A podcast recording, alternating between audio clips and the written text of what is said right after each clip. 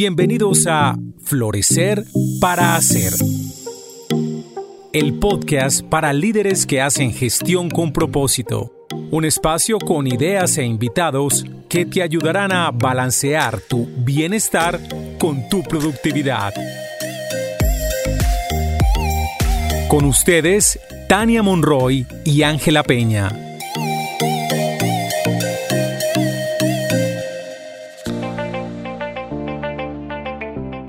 Hola a todos, bienvenidos a un nuevo capítulo de Florecer para Ser. Hoy estamos con Ángela y vamos a hablar de un tema que nos encanta y es el tema del trabajo en equipo. Nosotros creo que hemos hablado durante todos estos podcasts sobre el tema del liderazgo, vernos digamos como individuos que podemos hacer cosas y cómo mejorar ese liderazgo y cómo conocernos un poco más para poder servir y contribuir a una sociedad. Sin embargo, nos hemos dado cuenta que es muy importante aprender a ser miembro de un equipo y hoy queremos eh, trabajar este tema. Hay una metodología específica sobre manejo de equipos y hoy vamos a hablar eh, sobre siete variables para definir la productividad en un equipo. Les contamos que vamos a trabajar en estos próximos podcasts, este y otros dos, en donde vamos a tener este tema como un tema central de nuestro podcast. Hoy exclusivamente vamos a trabajar este tema de productividad, el próximo sobre relacionamiento y el siguiente vamos a entender con estas dos características o dos variables de equipo, dónde está ubicado nuestro equipo y cuáles son sus virtudes y cuáles son sus potencialidades o áreas de oportunidad. Entonces, bueno, bienvenidos a todos. Eh, hola Ángela, ¿cómo estás? Hola Tania, un placer volver a tener estas conversaciones contigo. Lo mismo digo, como siempre aprendemos juntas. Así es, y como bien lo dijiste, vamos a hablar hoy de los equipos y es importante señalar que los equipos son los motores que mueven a la organización. Son esos motorcitos que le dan vida a las organizaciones y vida en dos sentidos, que son como en los dos sentidos que vamos a estar hablando que es en todo el tema de la productividad y en todo el tema de relacionamiento. Y cuando estas variables se entrelazan, podemos hablar de una cultura organizacional o de una cultura del equipo.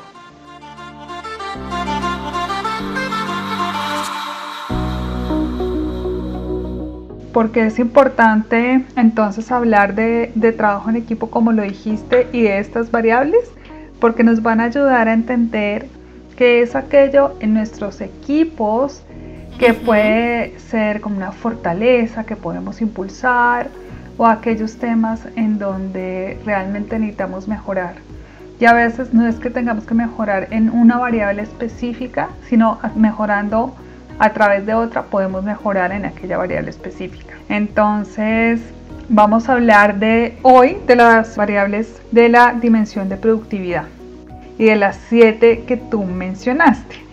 Entonces los equipos se reúnen o sea, los equipos están para producir resultados que de manera independiente, si tú te fueras sola por el mundo y yo sola por el mundo, no obtendríamos los mismos resultados que estando juntas. De acuerdo. Entonces, aprender a ver cómo podemos estar juntos y hoy que vamos a hablar de cómo ser productivos juntos es muy importante para el objetivo de los equipos. Así es. Bueno, y para arrancar, cuéntanos, Ángela, cuál es esa primera variable que queremos compartir con todos nuestros oyentes. Mira, por supuesto, no tienen como un orden jerárquico, o sea, les vamos a decir, pero no quiere decir que una sea más importante que la otra. En realidad, todas tienen como la misma importancia y quiero que lo vean como una interrelación y un sistema donde se mueven todas estas variables. Y una de ellas es la alineación. Y es que hay un sentido de misión o propósito común. Por supuesto, este es uno de mis temas favoritos. Y no solo se refiere al propósito común, sino también a que a partir de eso podemos valorar la cooperación, la cohesión, que somos interdependientes y nos hacemos dueños colectivamente de los resultados. ¿Esto qué significa? Significa que si algo falla en el equipo, si algo no funciona en el equipo, no es que yo voy a decir, ah, no, es que Tania como no hizo. Así ves que como, no, yo asumo la responsabilidad completa, tanto para decir nos equivocamos, como también para celebrar. Y nos da un sentido común, esto quiere decir, hay una alineación, imagínate que estamos remando un bote. Cuando hay un equipo alineado, todos están remando para el mismo lado. Me hiciste recordar que alguna vez estaba haciendo eso y cuando no pasa, eh, me pasó hace poco con mi hija, empiezas a girar. Claro. y entonces no vas para ninguna parte. Entonces, ¿qué tan importante es parar, ponerte de acuerdo y continuar hacia un objetivo? Importantísimo, ¿sí si no empieza uno, así como tú lo acabas, lo acabas de decir y lo experimentaste con tu hija, a dar vueltas. Y a sentirte cansado, porque creo que cada una se desgastó enormemente eh, hasta que no esperemos entendamos cómo está el viento, porque también es importante ver el afuera. Y cuando entendimos el viento y hacia dónde íbamos, ya ok, ahora equilibremos nuestras fuerzas, vamos para allá. Buenísimo el ejemplo. Bueno, caso de la vida real. La otra variable, entonces ya llevamos alineación, la otra son metas y estrategias. Y esto se refiere a que uno, hay objetivos claros, muy importante que sean claros, y que hay alineación en las estrategias y las prioridades y que además esos objetivos también impliquen cierto desafío, es decir, que me exijan algo. Porque los seres humanos necesitamos cierto reto para avanzar. Entonces es importante que esos objetivos sean desafiantes. Y obviamente en una organización que estos objetivos también, en una cosa digamos más compleja, operativa, etcétera, que la compensación, el reconocimiento, la recompensa esté vinculado a esas metas y a esas estrategias y al cumplimiento de esos objetivos. Aquí hablamos también de un equipo resiliente que no se derrota fácilmente ante el cumplimiento de sus metas. Entonces las metas tienen que ser estimulantes y además de estimulantes las estrategias y las prioridades deben estar claras para todos. Y esto es un punto importante porque a veces tenemos las metas claras, pero no las estrategias, no tenemos el cómo claro, podemos pensar cómo distintos y entonces ahí surgen los conflictos o las prioridades son diferentes, entonces tú le estás dando prioridad a una cosa que para mí no, pareciera que no es tan prioritaria y nos descoordinamos. Descoordina o desmotivamos también. También, pero sobre todo nos descoordinamos. Y si hay de esa descoordinación, muy probablemente también después venga una desmotivación. Entonces, siempre es importante saber cuáles son las metas, pero también cómo vamos a llegar a ellas y que tanto la meta como el camino sea estimulante y que de alguna forma esto esté vinculado a que hay reconocimiento, hay recompensas, hay sistemas de compensación justos, en donde la gente pues también se sienta estimulada al respecto. Sí, ese tema es muy importante, yo creo, eh, tener como ese reto que te estimule como a crear. Eh, también estaba pensando que tampoco puede ser una meta que, no sé, quiero ir a la, a la luna, eh, pero todavía no he generado un montón de capacidades ni nada dentro del equipo. Entonces también, o sea, debe ser una meta como realista, por así decirlo, alcanzable o no necesariamente. Sí, mira, hay una cosa bien, uy, me parece tan importante lo que dices, Tania, porque hace poco estaba yo conversando con una amiga que tiene un cargo muy importante en una organización bastante reconocida en el país y eh, le habían propuesto una meta X, una meta X que además ella ha obtenido unos resultados extraordinarios, ha sido reconocida por sus resultados extraordinarios, pero asimismo le están exigiendo, ¿no? Y cuando ella le plantean esa meta, ella les dice, ¿ustedes están locos? Y lo primero que le dicen es, ah, pero eh, el problema está en tu cabeza, tú lo has logrado siempre, cumples, cumples extraordinariamente con todo. Y dijo, por eso, por eso mismo sé que esto que ustedes me están pidiendo, por muy extraordinaria que sea yo y mi equipo, no es alcanzable en el tiempo que ustedes están queriendo que sea alcanzable. Y me decía una cosa y es, no, pero es para estimularte, le decía el jefe. Y ella decía, no, te equivocas, no me estimulas así, al contrario, me siento absolutamente desmotivada, porque llega un punto en que cuando las metas se salen de tu zona de aprendizaje, de tu zona de expansión, se meten en la zona de pánico, o en la zona en donde ya no es posible, entonces eso ya ni qué esfuerzo hacer. ¿Qué esfuerzo vas a hacer si eso no es viable? Si no lo ves como alcanzable, entonces como que lo sueltas, dices, yo no, no voy a poner mi atención ni mi esfuerzo en esto, voy a esperar más bien a que pueda poner en algo que sí vaya a alcanzar y simplemente uno lo desecha, ¿no? Lo deja para, para otros. Eh, sí, y eso sabes que con, eso que me dices o me cuentas, a veces creo que le pasa como a las personas que a veces como que cumplen con las expectativas y en vez como de, de a veces negociar esas metas, como que les exigimos más y más y más y más, ¿no? Y uno no se da cuenta, pero pues a, las personas que exceden expectativas, uno dice, pero si ya lo hiciste, ¿por qué no lo vuelves a hacer? Eh, no sé, y, y a veces como que, oye, también es importante tener esta conversación como que va en dos vías en donde sí hay una meta, digamos, como porque yo creo que hay una meta como a nivel organizacional de una persona que es un líder que yo creo que excedió expectativas muchas veces. Sin embargo, se le vuelve a exigir, pero en vez de ser algo que, que a ella le estimule, la, lo que hace, lo que contabas es, pues, oye, no, me estás es como o sea, me estoy cansando solamente con este tema de saber que no es posible. Claro, y es una medida que tiene que ser, yo digo que es compleja la medida, porque es una medida en donde necesitas que el objetivo sea estimulante, que la forma de llegar allá sea estimulante, eh, por lo tanto exige cierto reto, pero no puede ser tan retador que lo que haga es que tenga el efecto contrario, es desestimularte. O finalmente generar un estrés tan alto por tratar de alcanzar esa meta que lo que pasa es que bueno, la logras, pero a un nivel muy alto, muy costoso, y esto genera usualmente cansancio, alta rotación en los equipos, con el tiempo desmotivación, eh, búsqueda de otros trabajos, por lo mismo, las metas y las estrategias son excesivas. O puede pasar lo contrario en otros contextos y es que es más de lo mismo y entonces no te estimula, no te genera aprendizaje y ahí también puede haber cierto aburrimiento. Cuando se estanca todo, ¿no? Cuando tú ves como que, uy, esto no avanza, no crece y, y, lo que tú, digamos, la capacidad que se observa o que observa la persona puede ser, uy, tengo mucha capacidad y no, no, aquí no puedo desarrollarme, también puede pasar. Entonces, sí, qué interesante ese tema de las metas y las estrategias. Florecer para Hacer es una presentación de Grupo Vidagua, manejo inteligente de los sistemas de gestión, y de Armonía, bienestar y descubrimiento de tu propósito personal y organizacional. Bueno, la tercera es roles y responsabilidad. Básicamente es tener claridad de los roles y las responsabilidades y que haya un seguimiento a estos roles y responsabilidades. El equipo responda como equipo ante esas responsabilidades y hay unos acuerdos sobre los cuales operamos como equipo alrededor de esos roles y, y alrededor de esas responsabilidades.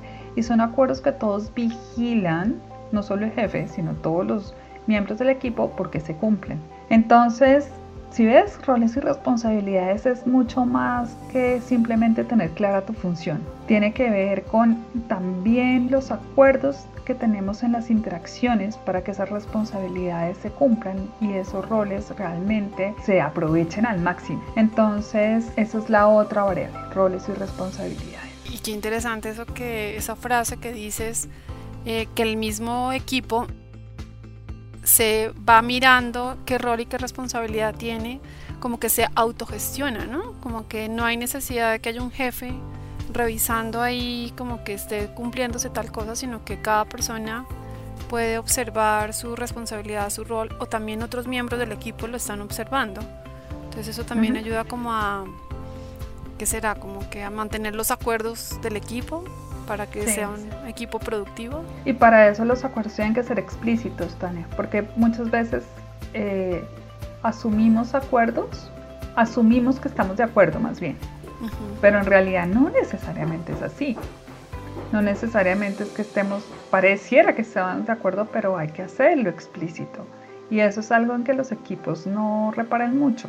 Hay que trabajar, hay que entregar resultados y no generamos acuerdos alrededor de las responsabilidades de las interacciones que vamos a tener y por tanto es muy difícil también hacernos cargo, que es un poco lo que de decir, hacernos cargo de esto que acordamos, pero de qué me va a hacer cargo si yo entendí una cosa y tú entendiste otra. Entonces por eso los acuerdos hay que hacerlos explícitos. Eso es algo que no hacemos muy frecuentemente. A veces como que el día a día y las urgencias como que no te permiten como decantar un poco estos temas que son muy importantes eh, pero creo que son temas que vale la pena como hacer un alto en el camino y reflexionar y aclararlos para el equipo, ¿no? A mí me parece que esa es una de las cosas más, más sensibles, además porque los acuerdos de equipo nos sirven para otras variables que, que hablaremos después en relacionamiento.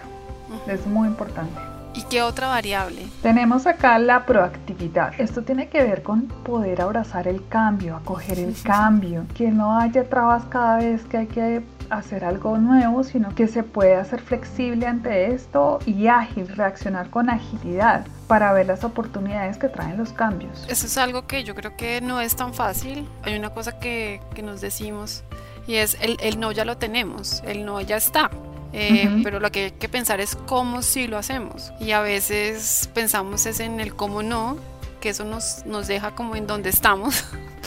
pero el cómo sí nos permite abrazar el cambio y, abrazar la incertidumbre, que algunas personas son felices lanzándose al vacío y experimentando la incertidumbre y otras personas no, tanto. Entonces también ese tema es súper importante. Yo creo que tener como los aversos y los propensos al riesgo en el equipo yo creo que ayuda. Si hay que hacer cambios importantes, que se vayan adelante los que pueden manejar eso claramente y, bueno. Sí, eso genera un equilibrio también, ¿no? Porque a veces somos muy propensos al cambio con mucha disposición a la creatividad, a la flexibilidad. Podemos pasar cosas por alto que quienes son más adversos al cambio no pasan por alto. Entonces, los unos y los otros son importantes. El problema está cuando le tememos tanto al cambio que no somos capaces de movernos. Y ahí ya el equipo no está funcionando para lo que fue creado el equipo. Un equipo está para crear resultados y desde ahí no va a poder crear resultados. Sí. ¿Mm? Bueno, te cuento de la otra variable. Sí, dale.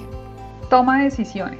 A mí esta me encanta porque en, el, en los procesos de trabajo en equipo ha sido una de las que la gente da por hecho, que es como obvio, pero cuando uno profundiza te das cuenta que hay muchos problemas en la toma de decisiones porque no hay procesos claros. La toma de decisiones se refiere a procesos claros y eficientes para tomar decisiones. Y ojalá si es una organización con cierto recorrido, pues que ya hayan sido demostrado que esos procesos son efectivos y han sido efectivos en el tiempo. Entonces, lo que suele pasar es que en la toma de decisiones, estamos en organizaciones muy jerárquicas, la decisión la toma el jefe. Una persona. Una persona. Pero esa persona X tiene que estar clara que está en un contexto. Y en un contexto en donde no solo su visión importa, sino que hay otras variables en esa toma de decisiones. Entonces así muchas veces se toman decisiones en organizaciones y alguien por allá de otra área dice, pero ¿cómo no tuvieron en cuenta esto? Y ahora para mí esto es un chicharrón porque eh, no previeron esto. Y eso justamente es lo que hace que sea un tema muy sensible la toma de decisiones. Es un tema que no me parece tan, tan sencillo, me parece más bien un tema como complejo. Eh, y es un tema en donde pues es eh, importante analizar alternativas, pero cada alternativa tiene los aliados de la decisión y también las personas que no van a estar también como aversas con esa decisión. Claro, y acá no se toman decisiones para ser popular, ¿no? De acuerdo. Se toman decisiones pues en pro de los valores y de los del bienestar, digamos, de la organización y por supuesto del propósito. Del equipo, de las metas. Pero, sí. pero pues pasa que no se tienen en cuenta ciertas cosas, a veces ni siquiera se tiene en cuenta el cliente final o el usuario final en la decisión. ¿sí? Se inventan un procedimiento que resulta súper engorroso para el cliente, puede ser muy bueno para quien hace la parte administrativa porque entonces a ese no se le pasa nada, pero para el cliente puede ser la cosa más aburridora y entonces se estimula, ¿sí? Esas son las cosas que no siempre tenemos en cuenta. O al revés, puede ser que sea muy fácil para el cliente, pero es un chicharrón para la logística o para la administración. Por eso es que es un tema tan complejo y no solo se trata de decir, ah, sí, yo tomo decisiones todo el tiempo, sino es cómo tomas esas decisiones. Sí, no, y, entender el impacto que tienen en el grupo en el que uno está tomando la decisión y, y hacia afuera, ¿no? Porque es que a veces no es solamente el equipo de mi organización, sino son decisiones que afectan pues mi relación con los clientes, con proveedores, con la sociedad en general. Porque son decisiones que, que uno se da cuenta, bueno, tienen impactos. Y no es fácil, porque Cuando se toman decisiones, y es algo que en alguna vez conversaba con, pues, con un profesor de universidad, en el único lugar donde la información es perfecta y está perfecto son los ejercicios que uno tiene en la universidad. Cuando uno toma decisiones en el mundo real, nunca tienes información completa. La información está completamente imperfecta e incompleta. Entonces, cuando tú miras hacia atrás, ay, esta persona debió haber tomado esta decisión, pero cuando tú estás en el futuro y miras hacia atrás la decisión, te das cuenta que quizás en ese momento en que se tomó la decisión, la información no era tan clara, ni el horizonte, ni lo que se conocía en este futuro donde uno dice hacia atrás debió haber sido esta otra decisión, eh, pues en ese futuro hay más información, pero en el pasado no la había. Pero así es, el mundo de la, de, la toma de decisiones es así. Mm. Entonces, qué interesante. Muchas gracias. ¿Y cuál, cuál otra variable? Nos quedan dos, las siguientes recursos. Y a mí, esta me parece que siempre genera sorpresa cuando uno la nombra, porque tiene que ver con que el equipo solicita claramente lo que necesita, obtiene esos recursos que necesita y los sabe manejar adecuadamente. Y hay una, una atmósfera de ganar-ganar, es decir, si yo estoy solicitando recursos para un objetivo, para cumplir una meta común, los recursos son vistos como que son para el bien de todos y para el uso de todos, no solo para mí. ¿sí?